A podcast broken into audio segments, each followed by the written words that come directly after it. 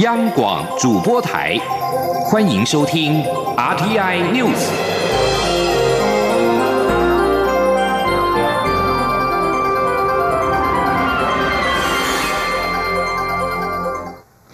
各位好，我是张旭华，欢迎收听这节央广主播台提供给您的 RTI News。中国国台办和国家发改委四号联名推出关于进一步促进两岸经济文化交流合作的若干措施，内含二十六条，标榜提供与中国民众同等待遇。对此，蔡英文总统今天表示，这是中国在一国两制台湾方案脉络中提出的方案，用意很清楚，就是要实现对台的一国两制。行政院今天表示，在大选前推出这样的政策，目的就是要干预台湾选举。行政院发言人 Glassio Daka 表示。府院第一时间掌握此讯息，也对这样的做法不感到意外。他表示，政府一定会有阴影。记者王威婷报道。中国提出对台二十六条，其中针对台资企业提出可参与中国重大技术装备、五 G、循环经济、民航以及支持两岸青年就业创业基地等便利措施；针对台湾民众，则提出领事保护、农业合作、购物资格、文化体育、分类招考等同等待遇。行政院发言人古勒斯尤达卡五号表示，中国在选前抛出对台二十六条，目的就。是要干预台湾选举，古勒斯表示，中国这样的做法并不意外。府院第一时间就与国安单位和陆委会讨论。他说，目前政院尚未成立专案小组，但是一定会有阴影。古勒斯说。以针对企业来说，其实我们早就清楚的了解，好，就是说中国对台湾在经济或社会上温水煮青蛙的做法不会停止。所以其实昨天在第一时间我们知道这个消息也并不意外。那当然并不意外，不是代表，哎，我们就高枕一想，无所作为。其实第一时间国安、府院、陆委都在讨论。古拉斯表示，中国想并吞台湾，对台二十六条中有十三条针对企业。他说，大家都很清楚，鸡蛋不要放在同一个篮子。行政院之前针对观光、教育、法治等提出相关措施，积极吸引台商回台投资，且台湾比中国的企业投资环境更友善。古勒斯表示，政府提出欢迎台商回台方案等政策，却被国民党讲成是政策买票，这完全是错乱，是逻辑上的偏误与冲突。他强调，政府从未停止做相关措施，希望不分蓝绿，炮口一致对外，反制中国对台湾的干预。中央广播电台记者王威婷采访报道。针对中国对台二十六条措施第十四条，台湾同胞可以在中华人民共和国驻外使领馆寻求领事保护与协助，申办旅行证件。外交部今天对此表示，中华民国台湾是主权国家，政府对我国国民行使领事权与中国无涉，不需要也不会委托中国政府代为行事。中国此举侵犯中华民国台湾主权，并且强调，台湾护照享有的签证便利待遇远比中中国护照好得多。台美共同举办首次国际联合网络演练。蔡英文总统今天受访时表示，对于治安问题，政府持续努力，并且和相关国家合作，让国安不会出现漏洞。同时，也希望建立安全系统，让选举不被网络攻击或假讯息攻破。对于对手韩国瑜阵营声称将追平民调，总统则是表示，很少听说民调可以预告。他认为重点是政治人物的言行能否被信赖。记者欧阳梦平报道。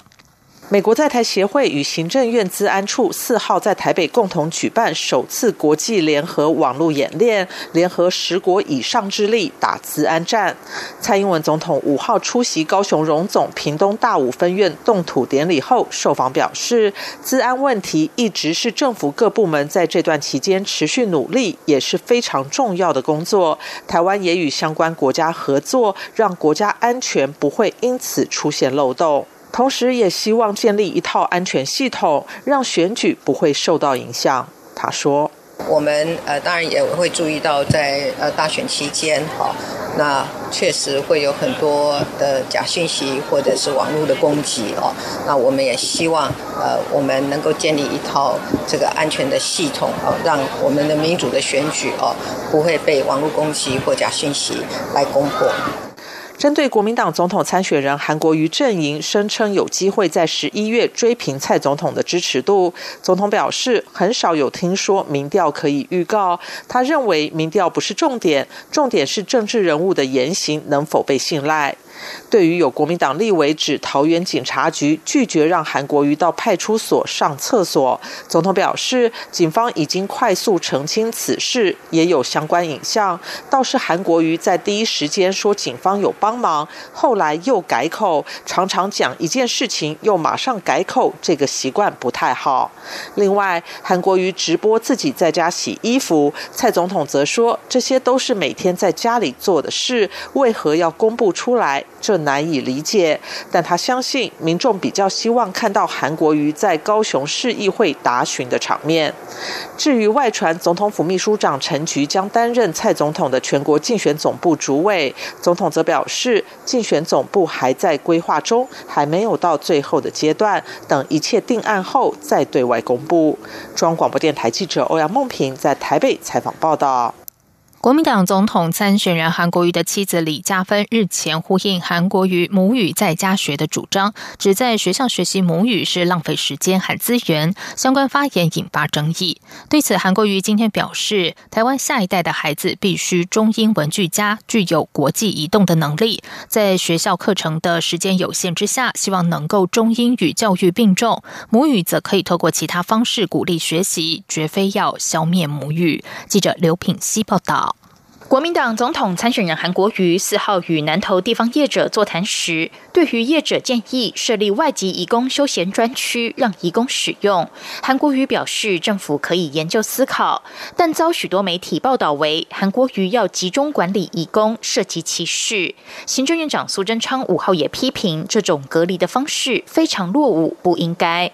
对此，韩国瑜五号下午受访时表示，他只是非常简单的回答业者的提问，怎么会被抹黑扭曲成如此？居然变成要隔离、集中管理移工？大家如果仔细看新闻，就可以一目了然。苏贞昌已经把他的话延伸到不可思议的地步。此外，韩国瑜的妻子李嘉芬日前指，在学校学习母语是浪费时间与资源，同样引发争议，遭质疑是要消灭母语。对此，韩国瑜表示，民进党的抹黑甚至造谣一点意思也没有。他一直强调，台湾下一代的孩子必须具备中英文双语能力。由于学校课程时间有限，因此希望学校教育能够中英文并重。至于在家讲的母语，则可透过演讲比赛、社团等方式鼓励学习。这绝不是要消灭母语。他说：“希望下一代的台湾孩子能够中英文俱佳，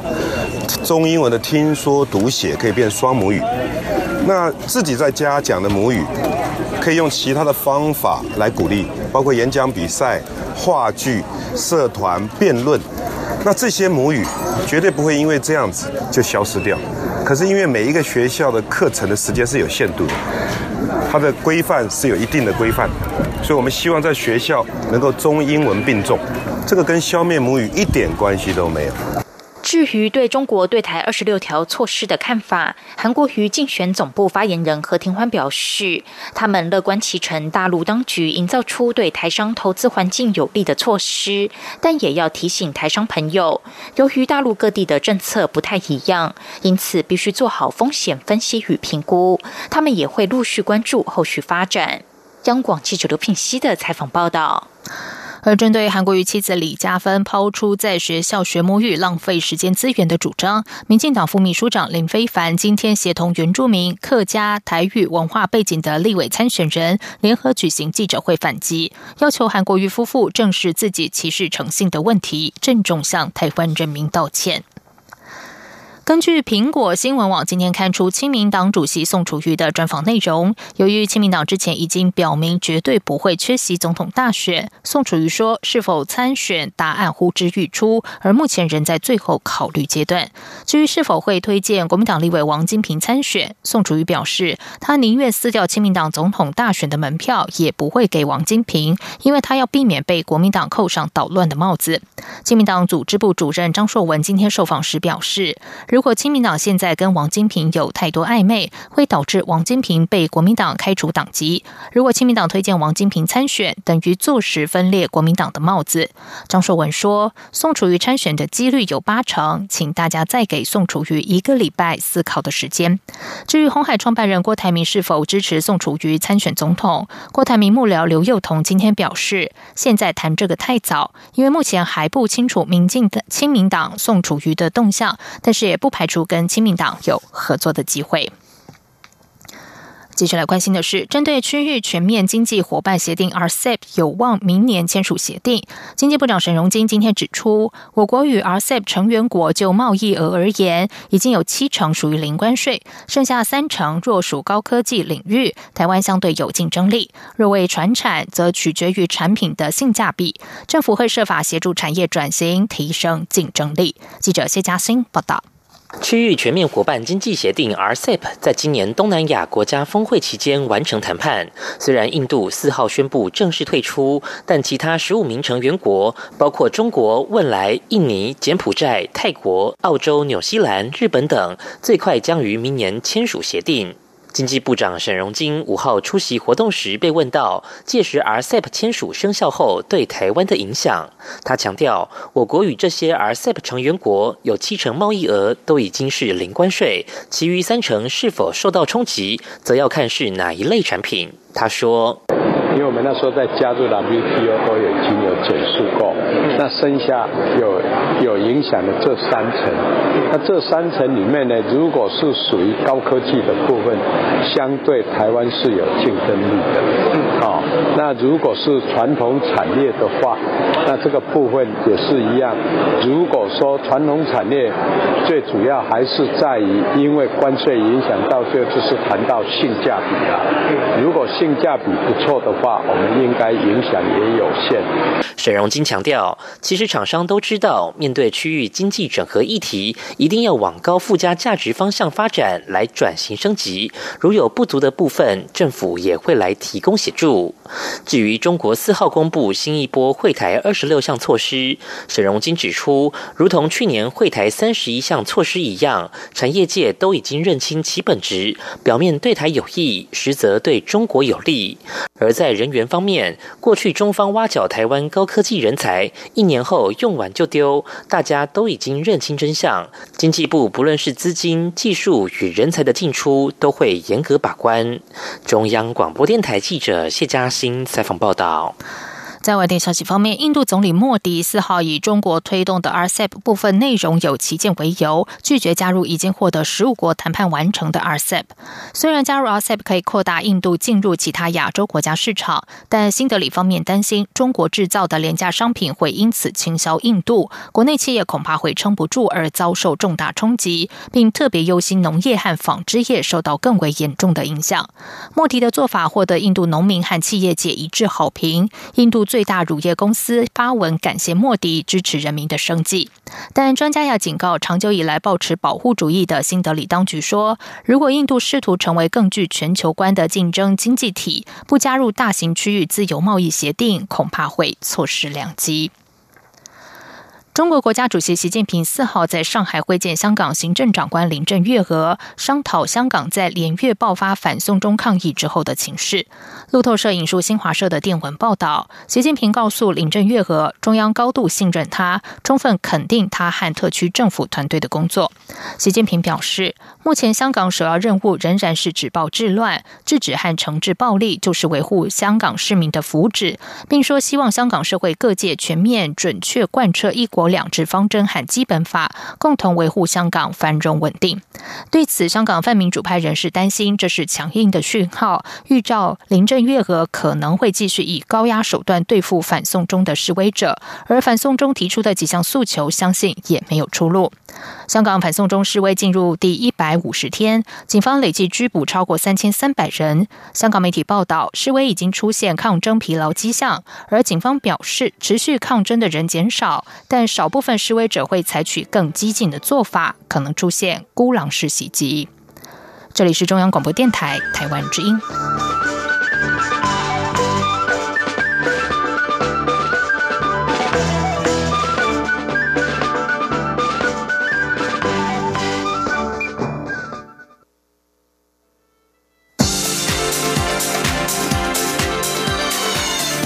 是中央广播电台台湾之音，欢迎继续收听新闻。时间是十九点十五分，欢迎继续收听新闻。交通部今天携手中华邮政公司和台湾港务公司举办智慧物流产业论坛，交通部长林佳龙特别出席致辞。不过，媒体依旧把焦点放在宜兰南方澳的断桥事件，关切港务公司提出的惩处名单是否遭推荐。对此，林佳龙证实，就责名单并未溯及既往，已经要求重拟，最晚年底前完成惩处。记者吴丽君报道。南方澳跨港大桥十月一号坍塌后，施工单位历时将近一个月，终于在四号完成断桥拆除任务，五号全面恢复渔港航道通行。不过，因为断桥事件负起最大责任的台湾港务公司，迄今仍未提出惩处名单，还传出原本提出的名单遭到交通部退件。对此，交通部长林佳龙五号出席智慧。物流产业论坛后，受访表示，港务公司确实提出一份检讨报告及惩处建议。不过，代理港务公司董座的交通部政务次长黄玉玲看过后，并不满意，认为旧责应溯及既往，而他也支持这项做法。林佳龙说：“就是我们的黄玉玲政次啊，他是觉得只针对这一次，没有扩及到先前从点交开始。”不够完整，所以有要求再进行补充跟更改。那我是支持的，因为从这一个桥的身份已经被认定是应该由我们港务公司啊主管，我们当然负很大的责任。所以为了未来能够彻底的改进。我们会回溯到之前来办理必要的惩处，在年底前完成。至于断桥完成拆除后，新桥的规划及新建，林佳龙也表示，已由公路总局苏花改工程团队接手，因此他对工程的品质和预定三年完工的期程相当有信心。希望新桥未来不只是灾后复原重建，还要将苏澳打造成渔。业观光的亮点，苏花改工程处处长邵厚杰则表示，目前确定新桥将由市西工程设计建造，并以施工期间不影响航道，同时完工后容易维修，作为新桥设计及施工的两大原则。预定下周四十四号会先举办地方说明会，会诊各界意见后，再做进一步的规划。及设计，中央广播电台记者吴丽君在台北采访报道。欧洲商会今天发布二零二零年建议书，除了呼吁改革劳基法，给予更多弹性之外，也在能源转型方面提出建言。尤其是政府明年将公告离岸风电区块开发办法，欧商呼吁政府释出更多区块开发容量，并在遴选时将国产化要求改为以总价占比来做计算。另外，明年风电趸购费率希望能够维持今年水准，不要再调降。记者谢嘉欣报道。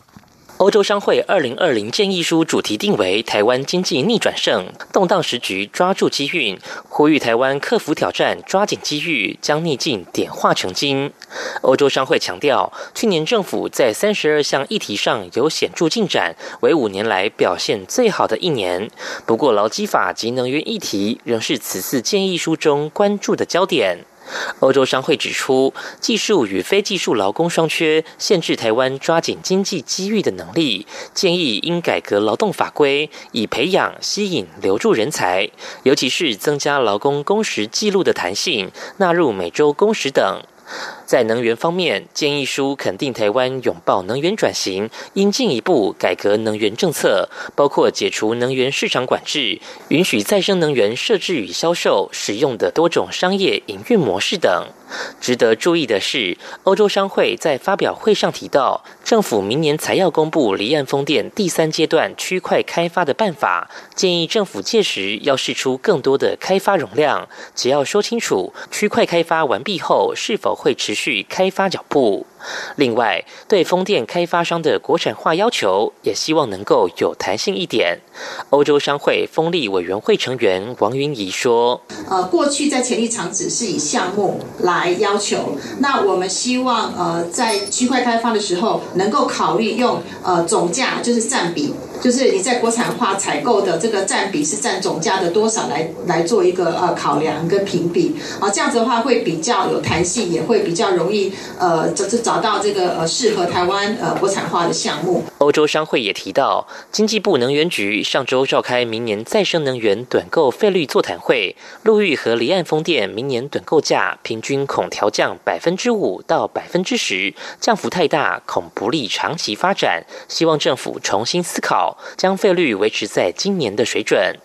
国发会主委陈美玲接下欧商建议书后表示，欧商过去所提有关技术面的问题都已经帮忙解决，今年建言则是进入深水区，很多都是结构性问题或与未来趋势相关，与国发会的想法完全一样，包括气候变迁、数位转型、人才培育、人口结构等面向，都是要共同面对的议题。中央广播电台记者谢嘉欣采访报道：税收是国家财政的重要来源，但是从过去到现在，财政部赋税署因应政治、经济及社会环境的变迁，对课征的税目进行调整。像是民国四零五零年代，脚踏车是民众的主要交通工具，因此得要课税。另外，过去举办宴席被视为奢侈饮食，所以也得课宴席税。注如今这些消失的税目，财政部也将由今天开始的二十九号，在财政部一次完整呈现，带着民众回顾这些流金岁月。记者陈林信宏报道。财政部赋税署从一九五零年，民国三十九年改组成立至今，即将迈入第七十个年头。在这数十年，为因应国家发展需要，历经了数次赋税改革。像是迁台初期，曾经针对每户自然人就其不动产总值满新台币六千元，每年分上下期课征千分之五的户税。但在所得税、地价税以及房屋税建构完成后，一九六八年废止。至于民国四十五十年代，脚踏车是台湾民众的主要代步工具，因此缴交牌照税，并且身挂车牌才能行驶。后来因为脚踏车被机动车辆取代，脚踏车牌照税也在民国六十年取消。至于过去举办筵席被视为是奢侈饮食，在饭店或其他场所举办筵席办桌时，一次达到一定消费金额的筵席或是办桌就得课筵席税，直到民国六十九年筵席税才停征。还有像是盐税、火柴、货物税、屠宰税，都在时代推进下走入历史。这些消失的税目，财政部赋税署也借由五号开始举办的档案展，希望一次呈现在民众面前，带着民众走过岁月的历史。赋税署署长李庆华说。那么也想说，利用这次的档案展，让我们这些很经典的这些赋税的典藏，能够呢，让我们的民众有机会，好，能够来分享，能够来呃呃浏览，好，来申请，来应用，来看看，在这个这么多年七十年当中，到底这个才国中华民国的这个赋税制度是怎么样建立起来的？它的历史演变的过程是有哪些非常经典的宝贵的资料？财政部在五号开展的记者会上，也邀请几位历任署长回娘家，包括第七任署长侯伯烈、第九任署长王德山等，都亲自出席记者会，共同见证赋税改革的历史轨迹。中央广播电台记者陈林信鸿报道。在外电消息方面，美国四号正式通知联合国将退出巴黎气候协定，成为至今唯一退出这项协定的国家。部分美国国内人士忧心，美国对抗全球暖化的信誉将会蒙受难以弥补的损失。美国国务卿蓬佩奥宣布退出的消息，这将在一年后生效。他并重申，川普总统去年的谈话指出，巴黎气候协定对美国形成了不公平的经济负担。美国四号向联合国提交退出函，将让川普能在明年大选之后的隔天正式率美退出巴黎气候协定。美国仍然可以参与气候协定的讨论和进程，但是会被降级为观察员。奥巴马政府时代担任国务院气候变迁特使的潘兴表示。如果二零二零美国选出民主党籍的新总统，想要重返巴黎气候协定，届时可能会被要求提出具体政策配套，以展现美国如何打算弃用化石燃料。而即便提出，其他国家仍然会怀疑美国是否会在下次大选翻盘之后又变卦。新加坡定今年是迈向零废弃年，当地超市也相继推动无塑胶袋计划，期盼落实使用者付费原则。不过，最新调查却显示，仍然有将近三成消费者反对塑胶袋收费。支总评价合作社是新加坡最大的连锁超市，曾经于九月中旬在旗下七家超市试办无塑胶袋计划，由于成效良好，将从十一月十一号起再扩大施行到旗下的二十五家超市和便利商店。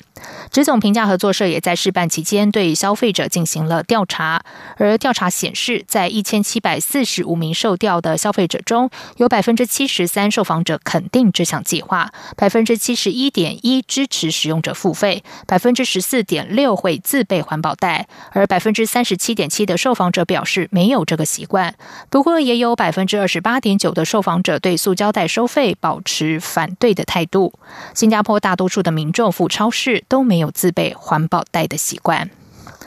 接下来就进行今天的前进新南向。前进新南向。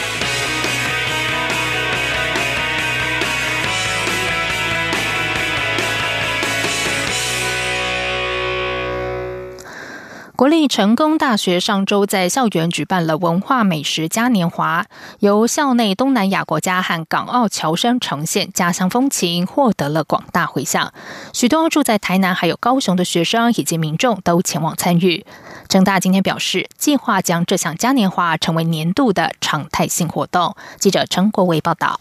这场美食文化嘉年华由成大侨生联合会承办，由马来西亚、缅甸、印尼、泰国、香港及澳门等地的侨生共同摆摊。第一天是文化日，第二天是美食展。成大国际处侨生与陆生事务组组长王慧芬说：“那个文化日其实我们算第一次办这样的活动，嗯，各地区很很有特色的东西，包括他们的乐器啊、他们的化妆品呐，或者他们的。”私房旅游景点啊，这些都很特别的东西，或者是游戏。他们带过来，然后呢，跟同学们、台南市民、老师，甚至那天还有老师的眷属，大伙都有来参加。成大会计系郭姓学生表示，文化日有十多个国家的展示，印象最深刻的是印尼传统乐器安格隆，摇一摇就能发出乐音；还有缅甸服饰供大家试穿拍照，也能从中了解各种服饰的适用场合。现场还有异国文化聊天室，透过一问一答介绍各国文化。乔生们也会分享成长历程和当地的冷知识，美食展则呈现缅甸炸面圈、菲律宾椰子布丁、印尼黄香饭、马来西亚椰浆饭等料理，民众都可透过原油券购买享用。王慧芬说，这次活动也邀请台南大学、长荣大学、台南应用科技大学及高雄大学的侨生共襄盛举。今年的成果真的超乎我们的预期，真的感受到那种热情，还蛮鼓励我们的。王慧芬表示，今年文化美食嘉年华是搭配校庆日举办，学校之后将和侨生联合会开会，讨论明年办理的时程和活动规模，希望未来每年都能举办相关活动，让更多在地乡亲接触各国文化。中央广播电台记者陈国伟台北采访报道。